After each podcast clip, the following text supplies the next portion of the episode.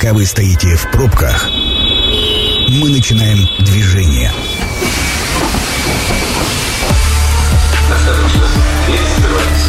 Следующая станция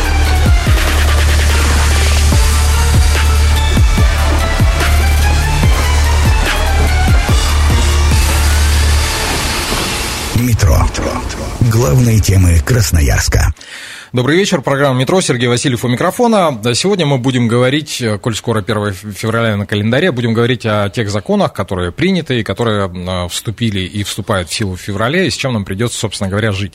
А В этой связи вместе со мной мои соведущие Андрей Лопатин, юрист, руководитель группы компании «Правовая информатика». Андрей, добрый вечер. Добрый вечер. Игорь Артемьев, налоговый эксперт. Э, Игорь, добрый вечер также. Добрый вечер. Ну что, начнем? А, Начнем вот с чего. С а, февраля начнут штрафовать операторов связи за неисполнение требований по а, обеспечению устойчивой работы средств связи. Это предусматривается поправками в КОАП Российской Федерации на статье 1343, где указано, что операторы должны обеспечить устойчивую, э, устойчивость функционирования российского сегмента интернета и прочих средств связи в случае отказа в доступе к зарубежным серверам и маршрутной информации. Для юридических лиц размер штрафа составит от 30 до 50 тысяч рублей. И тут вот сразу у меня возникает масса вопросов. Масса вопросов. э, Почему? Потому что у нас и, э, ну, тут же про зарубежные сервера, ссылка на них, даже при условии, что они были, вот 100 километров от Красноярска отъехать в какой-нибудь населенный пункт, и можно уже без связи быть, да? А, Или там, а, допустим, меня всегда пор- поражает аспект, а, приезжая там в Ермаковское к родителям, в самом Ермаковском у одного из операторов связи нет, но этот же оператор, выезжаешь в Иргаке, там на озеро приходишь, там хоть, не знаю, стримы снимай в прямом эфире. А, отра- Как это отразится? Почему это? Как это скажется? Давайте попробуем спрогнозировать. Э, Андрей, наверное, с юридической точки зрения, насколько это вообще правомерно и ожидается ли повышение тарифов в связи с этим? Можем ли мы это прогнозировать? Слушай, ну вот э, то, что попробуют под это дело изменить тариф, это факт, потому что скажут, что нужно закупать новое оборудование, нужно измерения делать и так далее. Но это больше ну, то, что мы не можем повлиять или остановить. На что мы можем повлиять? Мы можем повлиять на то, какое право, какие законы мы принимаем. И вот, э, знаешь, у Высоцкого есть, значит, нужные книги ты в детстве читал. Ну да. Вот хочется обратиться и спросить, а вы какие книги читали? Вы что-нибудь слышали, может быть, про правовую определенность, про обеспеченное функционирование механизма правового, да? То есть сейчас мы что получим? Не нравится мне какой-нибудь оператор связи, но надоел мне его реклама. Вот беру, делаю какие-нибудь скрины и пишу заявление. И вот буду радоваться тому, что получит он штраф 50 тысяч. Ведь у нас же вот так сейчас устроена картина, да? Отследить и э, как бы обеспечить функционирование этого закона сейчас, ну, неимоверно, мне кажется, сложно. Ну, Но- просто вот неимоверно. И это все к чему приведет? Это приведет к тому, что люди будут думать, что законодательство не работает. А дальше уже без разницы, это будет закон о связи или уголовный кодекс, понимаете? Вот о чем речь. Ну да, я вот э, и как раз и предполагал, что, ну, как это, точнее, не предполагал, а размышлял, а как это будет отслеживаться? Кто э, эти люди, которые будут фиксировать, а действительно ли там плохая связь? И что вообще есть качественная связь? Мы что, по, вот по антенкам на телефоне будем определять э, качество связи? Игорь? Ой, вообще с качеством эта штука интересная, потому что, как всегда говорилось, качество это соответствие нормативу и стандарту. Вопрос, кто пишет эти стандарты. У меня история вот 100 километров отъезжать. Я бы вообще не отъезжал столько, э, ровно посередине моей квартиры. То есть, если не ходить в нужные углы, связи нет. Нет только у одного оператора, э, которого три антенны направлены в мой же дом. М-м. То есть это как бы вот такая история интересная. А, Где-то полтора года оператор мне звонит примерно раз в месяц-полтора и говорит, сколько всех действий они произвели, как они антенну наклонили на 2 градуса, на 4, потом еще что-то сделали, и танцы с бубной. И вот я задавался одним вопросом, это вот вопрос качества, да, то есть, а что такое хорошее качество, плохое качество? Ну, хорошо, поменяют сейчас все договора. Кто их читает? Ну, что такое интернет? Сегодня говорят 100 килобит, там, и мегабит, да, там это. А кто-нибудь читал, что это до 100? И что вообще физикам, ну, не положено, как бы его вообще, сколько скорость там может быть, и сколько вообще, и вообще можно устранять, там написано до трое суток. Не, ну тут же еще история и про само качество связи, а оно ну, непосредственно связано и с аппаратом, по которому ты разговариваешь, и, может быть, как в том анекдоте, а, гвоздиком в ушке ковырялся, да, и звук у телевизора пропал.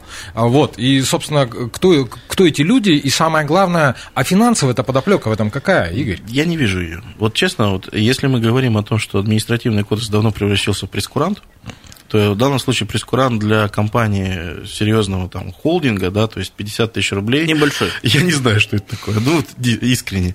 Вот, вот правда не понимаю. Но 50 тысяч рублей, а если, ну, там, условно говоря, один 50, второй, вот 5 бабушек уже рубль. Ну, Сереж, просто такое ощущение, что вот э, давайте вот как-нибудь заставим операторов делать качественную связь. Ну, давайте. А как? Ну, давайте попробуем вот так. Ну, не получится, по-другому попробуем. Не прожали. Андрей, да? мне кажется, другая история. Здесь э, нужно было какой-то некий начальный статус, да, некую первую платформу, а давайте вот с нее начнем, никто же ничего не скажет, а уже в КОАПе будет. А потом менять штраф, ну, это же проблемы никакой. А дальше вопрос.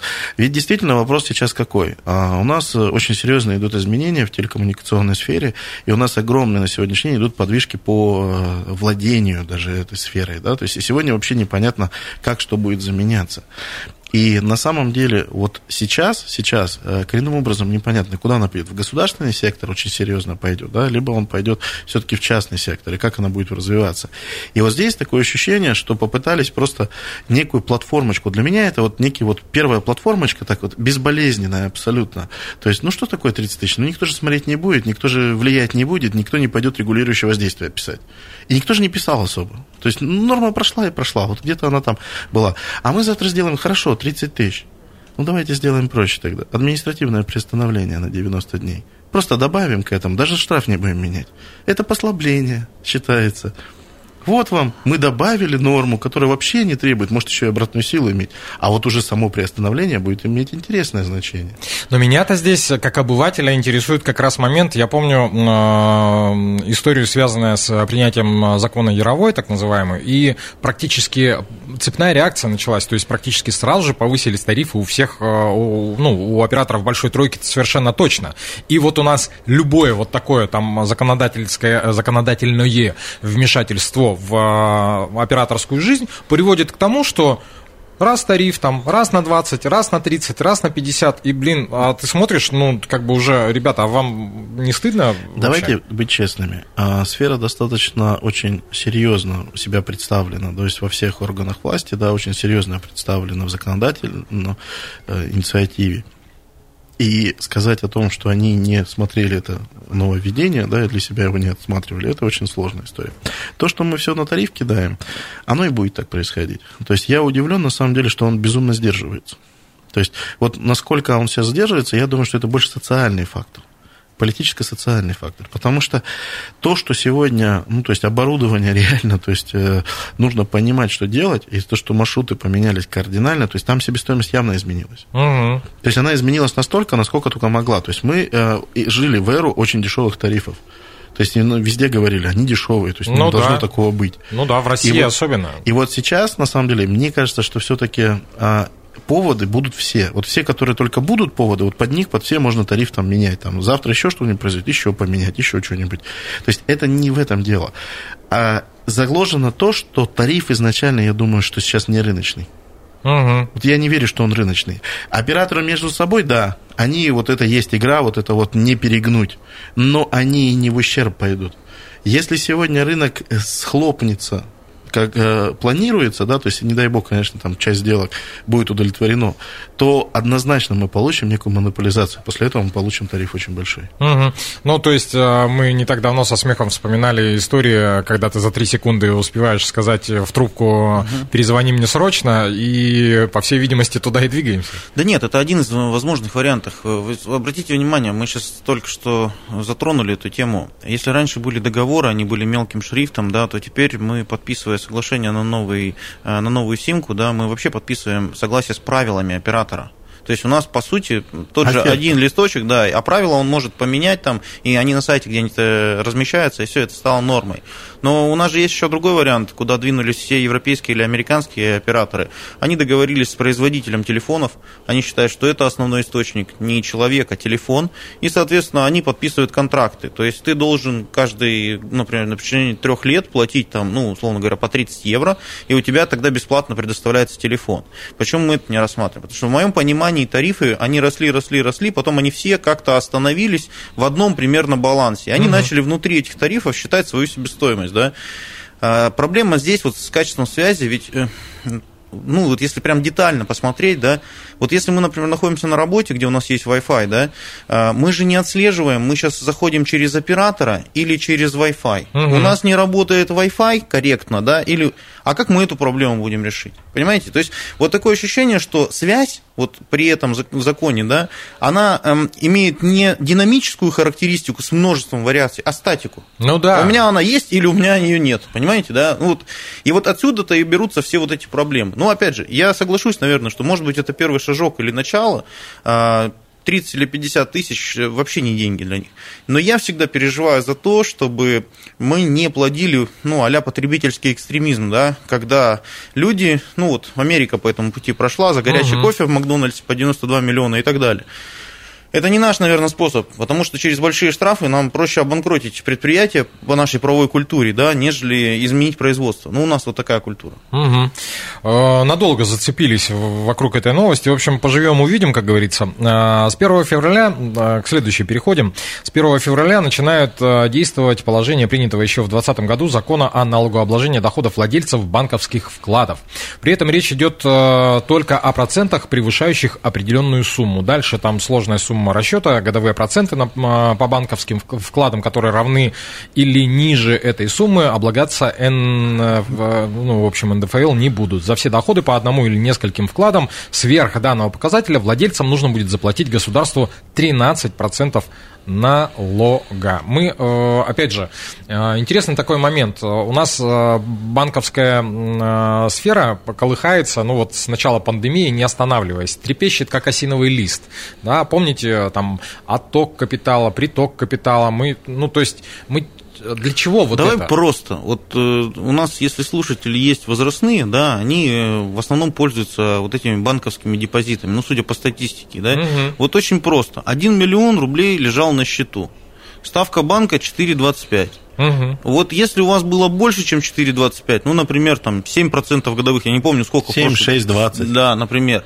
То нужно понимать, что за год ваши проценты составили, например, 70 тысяч рублей. С учетом того, что ставка банка была 4,25, то есть с вашей суммы это 42 500. Вот 42 500 не облагаются с миллиона налогом.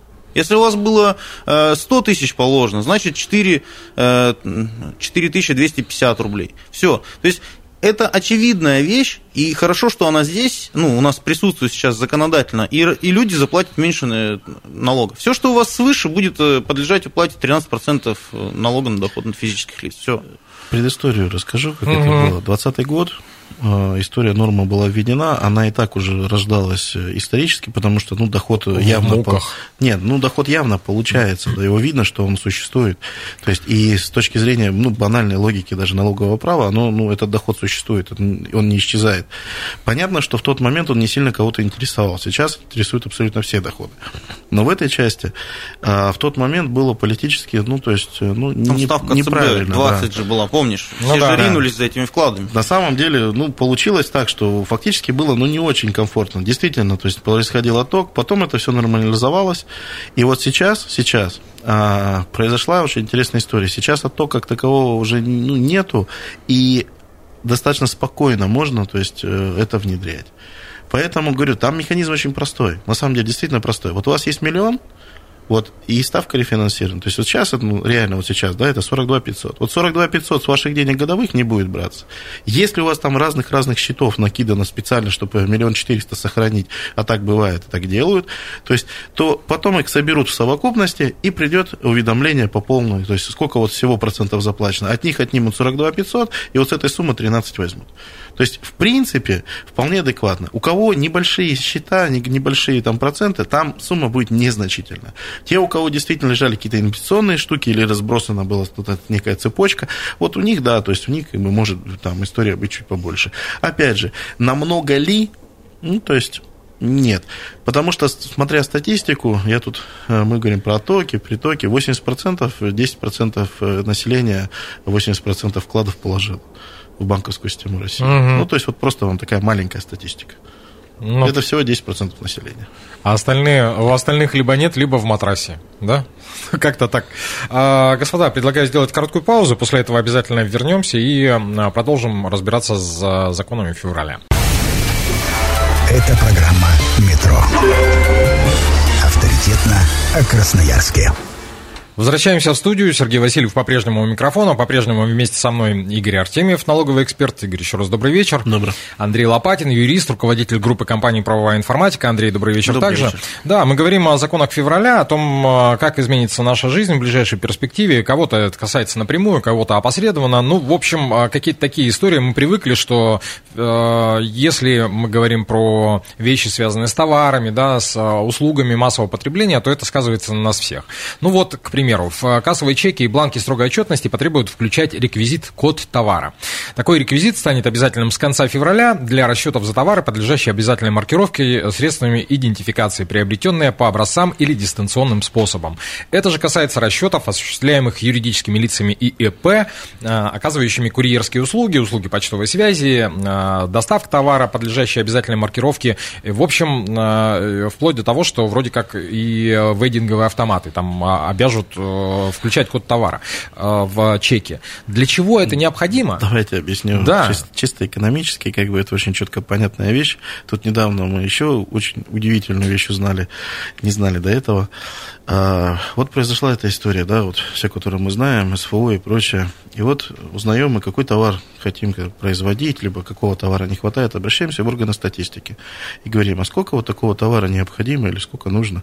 Делаем официальный запрос. Говорит, а у нас стоимостное, только расчет у нас отсутствует, мы не знаем в количестве, мы знаем только в деньгах. Mm, то есть, э, условно, нам нужно на 500 тысяч миллионов, да, а в штуках э, это непонятная а вообще цифра. не знаем. То есть нам говорят, ну вот приросло вас в деньгах и приросло. Но при этом мы это очень красиво отправляем в Европу в онлайн формате всю эту информацию. Ну это ладно. Но дальше произошла интересная вещь. Сделали маркировку, но должна быть была вся цепочка. И говорилось изначально, что будет цепочка прослеживаемости товара. И дальше от точки входа в Россию до точки выхода из России. Угу. И не хватало одного элемента. Добро пожаловать к этому элементу. Это он и есть. А нужен ли он сейчас? Вот в чем нужен, вопрос. Нужен. Объективно нужен. А, если мы говорим про настоящее планирование с точки зрения прослеживаемости товара в натуральном виде, он нужен. Потому что сегодня нет альтернативы в виде статистики. Я не знаю, чем занимается эта история, как бы с точки зрения как бы собирания суммовой этой истории, но сколько времени там предприниматели на все это тратят, да, когда это все пишут и делают, но суммовое ничего не дает. Нам нужно понимание движения, и по, не по всем товарам оно нужно нам. Но вот медицина, там, а, какие-то вопросы, там, а, связанные там, с остатками запасов, они нам нужны. Угу. Это объективная история, которая нужна. Я не соглашусь, что нужна абсолютно вся была история, да, вот все вот это вот там рынков, которые там мы маркировку, по-моему, каждая у нас э, э, встреча здесь, наверное, заканчивается словом маркировка, маркировка, ну, да, маркировка. Да, да, да. Но есть те сферы, особенно в медицине, где эта история очень сильно поможет. Я не знаю, как они распорядятся этой информацией, и будет ли она ну, отдана обратно, и мы бы хотели, на самом деле, если мы предприниматели, мы бы хотели получить ее обратно в виде статистики, динамики, и чтобы мы могли принимать управленческие решения. Но если мы сегодня говорим о том, что вы сделали такую вещь, и вы фактически подменили подменили орган статистики, ну, в виде налогового органа, потому что только у них эта система теперь есть, то фактически дайте нам тоже такую информацию. И это э, для предпринимателя очень крутая вещь. Mm-hmm. Он понимает, где есть э, пробои, где можно войти в рынок, а где, наоборот, пересы, пересытился рынок. Угу. А, Андрей, есть что добавить? По ну, я бы хотел обратить внимание на то, что мне кажется, что меняется вектор. А, вот если раньше мы говорили, давайте будем просто смотреть на то, какие у человека обороты и сколько он налогов платит, то сейчас с учетом прозрачности, которую добились там, ну, то есть сейчас видно все поступления, расчетные счета и так далее, и можно математически это делать сейчас программа. А, она, в принципе, делает э, расчеты и понимаем мы, человек много платит или мало. А второй вопрос, который сейчас возник, это а откуда вообще он берет товар, который он потом же и продает, и куда идут вот эти деньги, а не черный ли это нал? Ну и по-честному, если мы говорим, я на самом деле сторонник приведения вот, и ужесточения всех этих моментов, потому что мы это видим постоянно, и я, честно говоря, не понимаю, почему одни бизнесы должны работать в белую, платить все налоги, а, и, и, и видеть, как другие люди ну, делают все то же самое, только в черную. Ну вот я приводил пример, мы боремся постоянно с этими мошенниками. Вот вы, допустим, живете, да, и у вас зарегистрировано на вас три или четыре конторы, даже э, пусть это будет даже не коммерческая организация. Угу. И вы квитанции об, об оплаченных юридических услугах все время шлепаете, шлепаете, даете их в суды. Ну, то есть, если вам заплатили, а у вас отчетность нулевая, и мы приходим в суд и говорим, уважаемый суд, так там отчетность нулевая, эти деньги не проведены по кассе и так далее. А для судьи без разницы. У нее есть сама квитанция, ей этого достаточно. Для налоговой это не важно, потому что сумма неуплаченных налогов незначительна. И вот так вот, понимаете, в футболе, даже по нашему рынку, по юридическому, 90%, мне кажется, работает вот по такой схеме. А что тогда говорить от а обычных? Давайте, давайте возьмем не юридический рынок, давайте возьмем хотя бы историю, связанную с госзаказом, да, то есть э, и с разными заказами там, муниципального уровня. А, поставляются ну, ну продукты... Маски, маски. Маски, продукты, угу. мы поставляем какие-то, то есть медицинские вещи, да, и вот как только мы понимаем, а они откуда взялись? А их не было. Привезли а, с Китая. А что было? Перебили сверху что-то название? Притом очень много есть э, э, товара, который можно просто да, замаркировать здесь, ну, как бы, то есть фактически что-то нарисовать. Ну, а где он произведен? А что в нем внутри? И на самом деле складывается удивительная ситуация. Там проверяют только бумажку, что написано. Иногда даже и на квитанцию не особо смотрят, то, что она не должна быть, а уже кассовый аппарат должен быть. Угу. А не квитанция, да и пойдет и квитанция в суде. Говорю, мы с этим сталкиваемся постоянно. И вот на сегодняшний день либо мы принципиально говорим о том, что ну, вот есть вот эта прозрачность, она должна работать, я, как говорю всегда, там, налоговая должна работать не в эту сторону, не только, но и в другую. Она должна и предоставлять информацию добропорядочным людям. То есть она должна говорить, ну, подождите, ну, человек-то действительно не заплатил, там, у него этих услуг не было, например. Нет, тут просто понимаешь, какой момент, когда ты это все понимаешь и пишешь обращение в адрес налоговой, и говоришь, проверьте, пожалуйста, да, и ты получаешь отписку, что это мероприятие налогового контроля, и мы вам о результатах вообще не сообщим, а ты знаешь, что результат нулевой, потому что человек не останавливается и пишет э, еще больше цифры и так далее. Ну, как бы о чем мы здесь говорим? А когда судья а, говорит удовлетворить вот эти требования в части взыскания юридических услуг, mm. понимая, что не выбит ни чек, ни заплаченные налоги, это разве не нарушение закона? Ну, вот в этом и вопрос. Поэтому мы говорим, что вот эта история вот про маркировку, про вот эту систему прослеживания, то есть это инструментарий, управленческий, то есть э, механизм, да, который есть. То есть вопрос, как им пользоваться. Ну и еще же один момент, э, не забывайте, насколько я помню, это же тенденция, чем э, смутнее времена, да, тем больше желающих половить рыбу в мутной воде и увеличить серую зону, да. Любой, любой кризис способствует увеличению серой зоны, прохождению черного нала и прочее, прочее, Сергей, прочее. я тебе скажу одну вещь, не будем называть а, фамилии, да, и названия министерств, но есть одно министерство, которое до сих пор не знает а, по своим целевым показателям а вообще в натуральном выражении, какие оно ставит планы. Оно ставит сумовые планы. Да. Оно ставит суммовой план, и оно не знает наполнения внутри этой суммы. То есть будет инфляция, то есть, ну, отчитались мы по инфляции. Будет ли это снижение, то есть никто не знает. Вот мне бы такую уверенность, как этим ребятам. Давайте следующую. Коль скоро упомянули э, налоговую, э, обновится форма заявления о выдаче налогового уведомления. А, обновленную форму нужно будет э, применять, начиная с 1 февраля текущего года. Напомним, такое заявление необходимо, если налогоплательщик налогоплательщик, его законный или уполномоченный представитель захотят получить налоговое уведомление на бумажном носителе под расписку в любом налоговом органе, либо через МФЦ. Это право может реализовать независимо от того, есть ли у налогоплательщик доступ к личному кабинету. Нет, неважно. А в таком случае налоговый орган передаст налоговое уведомление заявителю или через МФЦ в течение пяти дней со дня получения заявления о выдаче налогового уведомления. Вот я сегодня чувствую себя немножко туповатым, потому что вот э, я читаю буквы и давайте Сейчас переводить. Очень просто Да. объясню. То есть, э, если раньше у вас был личный кабинет, и вы там написали заявление, то все, извините, все уведомления идут в личный кабинет. И неважно, пользуетесь вы им, не заходите, не заходите. То есть сейчас вы можете написать заявление, и вам в течение пяти рабочих дней должны уведомления налоговые присылать либо отдача из МФЦ, либо пересылать на бумажном носителе. Вот и вся история, о чем тут речь. То есть фактически пользуетесь, не пользуетесь вы личным кабинетом, но если есть ваше заявление, то есть ну, я считаю, что это ну, банальная справедливость, то есть вам просто уведомление будет приходить в бумаге. Ну, люблю я вот бумажный вариант. Мгм. Ну, уравнивание в правах, да? Если... Ну, фактически это нарушение было истории очень серьезно. Ну как, ну, есть у меня личный кабинет, я его там когда-то сделал, а я им не пользуюсь особо. Ну, то есть, ну, не хочу я им пользоваться. Но опять же, есть масса у нас а, возрастных граждан, которые. Ну, конечно. Ну, смотри, самое интересное, что э, важно даже не то, что ты пользуешься или не пользуешься, считается, что получил. Там еще и не важно, какое качество этого уведомления ты получил. То есть оно правильное или неправильное, разницы никакой. Мгм. Понимаешь, никакой ответственности за это нет. Ну, получил ты, заплати налогов еще там 300 тысяч. Ну, неправомерно, ну и что? Они свою задачу выполнили. Вопрос заключается в чем? Когда личный кабинет формировался, это же что? Это разгрузка налогового органа для того, чтобы не приходили. Ну, действительно, люди в возрасте, но они не умеют регистрироваться. Тем более, что там была сложная система верификации, идентификации там, через Мгм. госуслуги и так далее. Они опять пошли в эту же налоговую, хотя вроде как должны были разгрузить, и говорят, дайте нам бумажное. Они говорят, бумажное не дадим, потому что у вас есть личный кабинет. Да, мы же вам его тогда создали. Да, так вот это уведомление сейчас, это сейчас возможность легально у налоговой получить бумажку. Все-таки дали бумажное, И да, нет, еще, согласились? есть еще очень классный фактор. Я думаю, Андрей меня поддержит. Он э, оду всегда поет э, многофункциональным центром. Так вот, а теперь можно не ходить в налоговую, а можно прийти в близкий родной Да. МФЦ Да. к своему родному уже специалисту, которому по всем вопросам ты ходишь, абсолютно по всем. То есть вот туда же и прийти, и И там он, и он взять. тебе поможет. И он эту бумажку и отдаст.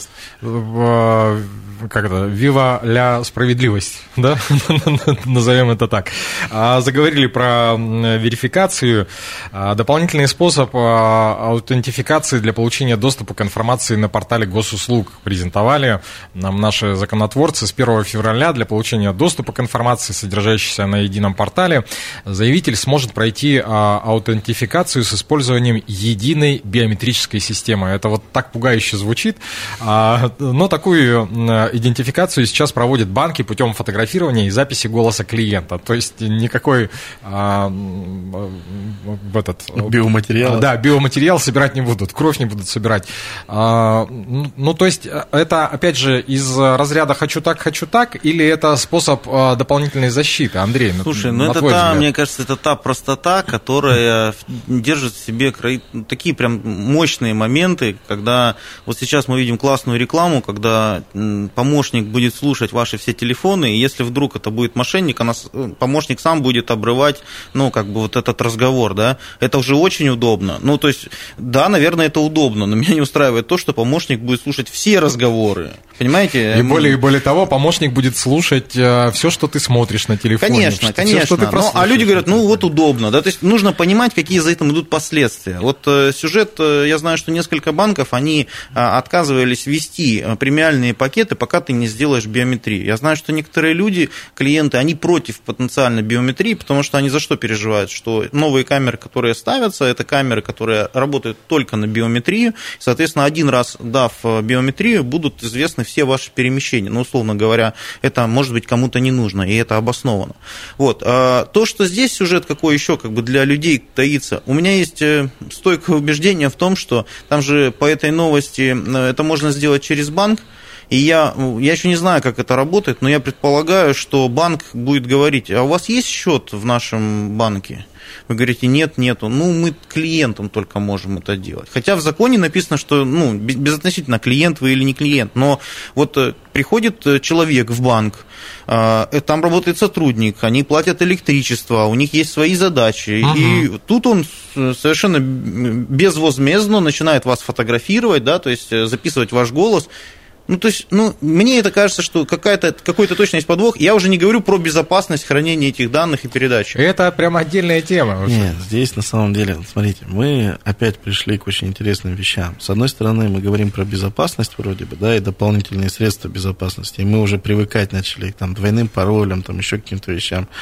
То есть, с другой стороны, мы говорим, вот это вот а, все новое, оно очень сильно вызывает опасность. А как оно будет использовано против меня? Большой брат за мной следит и Да. прочая вся история. О- Оруэлловская И, действительность. Да, это все оттуда. И с одной стороны, вроде бы это обоснованные вещи, но с другой, а, это добровольная штука сейчас. У нас все условно добровольное.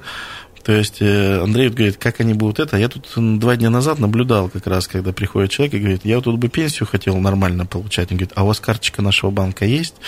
А госуслуги есть? Но если нет, мы сейчас можем все... Вот у нас есть специальный человек, он сейчас все вам сделает. У вас все будет как бы. И это действительно такая новая какая-то реальность, да, то есть есть новые точки соприкосновения с государством, и они теперь не только МФЦ, они теперь еще и банки, да, и эта сеть, она и соприкосновение с государством. Но это новая реальность. Если мы говорим про биометрию, здесь вопрос э, вот этих вот новых способов, он э, стоит очень глобально, и он действительно тестируется. Сегодня очень большое количество людей, в том числе в юридической сфере, э, работают над тем, а как же все-таки проверять. Вот действительно, голос, с одной стороны, да, огромное количество ухода аккаунтов, да, к- огромное количество ухода информации, телефонной, там, денег. И вот что еще пред- пред- ну, то есть дополнительно взять? Потому что теперь фотография ничего не решает. Огромное количество по стране ездило людей, которые гримировались профессионально, приходили, то есть Ну да. э, давали документы, и им выдавались все эти вещи. То есть это вот уже доказанная вещь. Потом, кража телефона, та же самая история. Верховный суд недавно тоже разга- разговаривал про это. То есть, когда вас украли телефон, тут же получили доступ. А считается ли это воровством, либо это тоже ваша уже ответственность. И вот здесь огромное количество пласт мы получили новую экономику, новую реальность, и мы получили новые способы, а как защищаться? Что есть у человека такого, да, что, ну, биометрия, ну, то есть сейчас замки пошли с биометрией. То есть, ну, вот у нас там один из замков стоит биометрический. Хочешь, ну, заходи по Хочешь, не заходи, как бы. Ну, то есть, ну, как бы здесь вопрос как бы такой. Хочешь, защищайся, хочешь, нет. Хочешь, ставь два пароля, хочешь, не ставь. Хочешь, через смс хочешь, там, по-старому, там, запоминай пароль огромный. Мгм. То есть, это же история о том, главное, чтобы остался выбор. Ну да, это такой важный момент. Э, Давайте под занавес. э, На мой взгляд, такая более лайтовая история. А, Государственный охотничий контроль теперь будет вестись э, в рамках постоянного рейда. Такой закон вступает в силу с 3 февраля. Этот режим подразумевает, что инспекторы постоянно находятся в контрольных пунктах, а также ежедневно перемещаются по определенной территории. Зачем, почему и кому это выгодно? Андрей. Слушай, ну тут тоже вектор меняется, вообще динамика жизни сумасшедшая. Дело в том, что охота уже перестала быть средством добычи еды, там, пищи Давно. и так далее. Я не знаю, сколько лет назад. Да, стоимость оборудования, оружия и всего остального, а стоимость патронов, она просто сумасшедшая по сравнению с тем, что там добывается и так далее. Э, Одновременно мы должны понимать, что мы имеем дело с людьми, которые владеют э, опасными предметами. Да, это повышенная опасность и должна быть повышенная ответственность. Я неоднократно видел ситуации, когда нормы, любые нормы на охоте нарушаются. Будь то нормы по трезвости, будь то нормы по использованию оружия и Я так их далее. тоже да. видел. Но я думаю, что вот вопрос в том, что начинается нав- наведение какого-то порядка. Причем норма же она достаточно сложная на тем, что там уже повышаются меры. То есть они могут теперь применять вплоть до физической силы для того, чтобы там устранить какой-то какой момент. А, И второй момент – это обеспеченность, которая меня беспокоит. То есть если у нас энное количество сотрудников э, э, ведомств, да, которые будут выезжать, так ли это действительно будет, потому что ключевой момент, который никто у нас, наверное, на ближайшие 20-30 лет не отметит, это не отменит, это э, то, что у нас суровость законов нивелируется необязательностью их исполнения. И у нас по- получаются ну, вот резкие ситуации, когда человек получает какой-то штраф абсолютно нелогичный, абсолютно неразумный с точки зрения жизни, но абсолютно законный с точки зрения пункта 32, регламента 25, подпункт В. Слушай, а меня тут беспокоит еще один момент. Э, Игорь говорил про то, что главное, чтобы был выбор. Ведь у нас же, ну, будем честны, есть э, регионы в стране, где люди по-прежнему охотой живут, в натуральном смысле этого слова. И как тут? А, Вот здесь же классная вещь. Вот то, что мы сегодня называем как минус, на удивление, Это же и есть способ защиты. А Везде, где эта жесткость законов происходит, возникает э, местный колорит. И вот этот местный колорит, он очень серьезно перекрывает всю эту историю. Я говорю, мы, к сожалению, очень много пытаемся сегодня узаконить и что-то усложнить.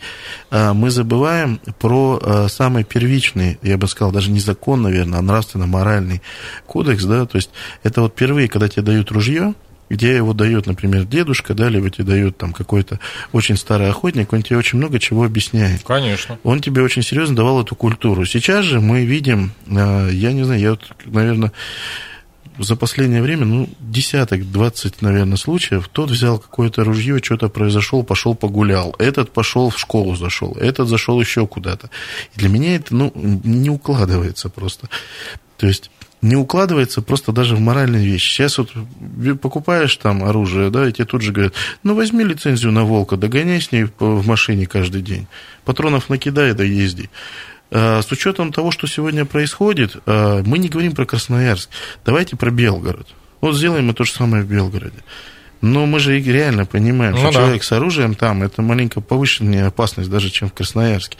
Хорошо, вот последняя ситуация – посмотрите, насколько напряжены правоохранительные органы сегодня. То есть человек прошел с имитацией оружия по улице. Насколько поднялась общественность, насколько поднялась правоохранительная система. И возникает вопрос, если у нас настолько оголены нервы, если у нас настолько оголено все, то сегодня неужели не надо это делать там в лесу, еще рядом где-то? Вот это та самая история об этом. Андрей абсолютно прав. Как будет обслуживаться? Будет ли статья расходов? Будет ли обеспеченность транспортом? Соляркой? То есть просто хотя бы там наличие транспортного средства. Применение оружия, на моей э, памяти только э, среди наших знакомых была ситуация в старые-старые времена, когда э, инспектор, когда вот человек, который облечен этим правом, он не может сделать абсолютно ничего и по нему можно стрелять, его можно ножом там пытаться убивать, можно все что угодно делать, он ничего не может, ну, бесправен да. абсолютно. И вот сегодня говорят физически, а что вы можете противопоставить человеку, да, у него 16 стволов с собой? 16 стволов. Ну вот, реальная ситуация там, да, и коробка патронов. Ну, то есть ящики, я имею в виду. И вот человек такой, ну, здравствуйте, вот, вот у меня бумажечка есть административная. Угу. Понятно, что это нужно ужесточать. С другой стороны, перегибы не должны быть. Вот не должно быть того, что сегодня творится на севере с Путиной. Сергей абсолютно правильно. Есть регионы, где это образ жизни.